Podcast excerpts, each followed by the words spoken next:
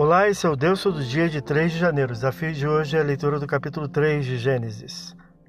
O livro Ora Estudado, Gênesis, é o livro dos começos e apresenta o início dos universos do gênero humano da nação hebreia e, obviamente, revela o começo do mal, do pecado e sofrimento humano, servindo à apresentação do plano salvífico de Deus aos homens. Como tal, após a apresentação criteriosa da criação de tudo, o autor aborda a criação especial do homem e os eventos ligados à sua queda e o surgimento do pecado dentre a geração humana. O segundo capítulo mostra o primeiro casal humano e sua espetacular criação, cumulado de bênçãos e em estado de perfeição e felicidade, gozando de total inocência primordial, segundo revela o final do capítulo. Ao entrarmos no terceiro capítulo, essa harmonia é quebrada com a introdução de uma personagem intrigante. O texto inicia com mais a serpente, indicando uma virada dramática na narrativa. Tudo estava em paz e harmonia, sem culpa nem pecado ou vergonha, mas paz, inocência e comunhão plena entre si e com Deus. Porém surge um ser empenhado a mudar as coisas. Mais que apenas um ser criado por Deus, a narrativa aponta uma das criaturas mais sagazes, usada como instrumento por uma personagem maligna e decaída, Satanás.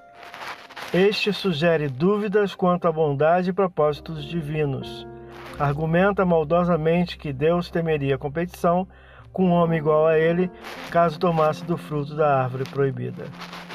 Influenciado negativamente e dispostos a experimentar a possibilidade de ser igual a Deus, o casal lançou mão do fruto e o comeu, desobedecendo frontalmente uma ordem divina simples, cometendo a primeira transgressão, ocasionando a ruptura do relacionamento com o Criador, experimentando como consequência dor, sofrimento, fatiga, exclusão do paraíso, culpa, afastamento de Deus e, por fim, a morte.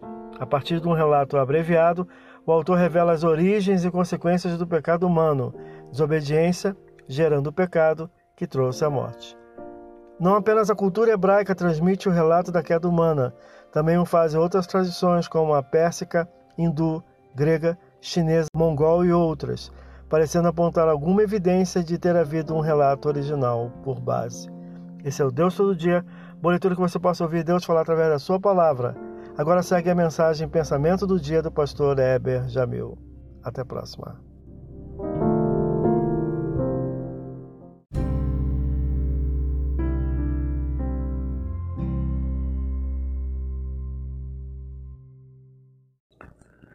Pensamento do dia.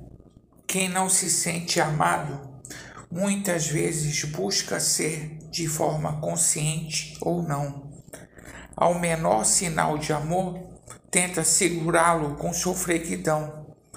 Tenha certeza que, mesmo que muitos não te amem, Deus te ama e enviou seu Filho para te redimir. Crê em Jesus? E nada conseguirá te separar do amor dele. Pastor Heber Jamil, que Deus te abençoe.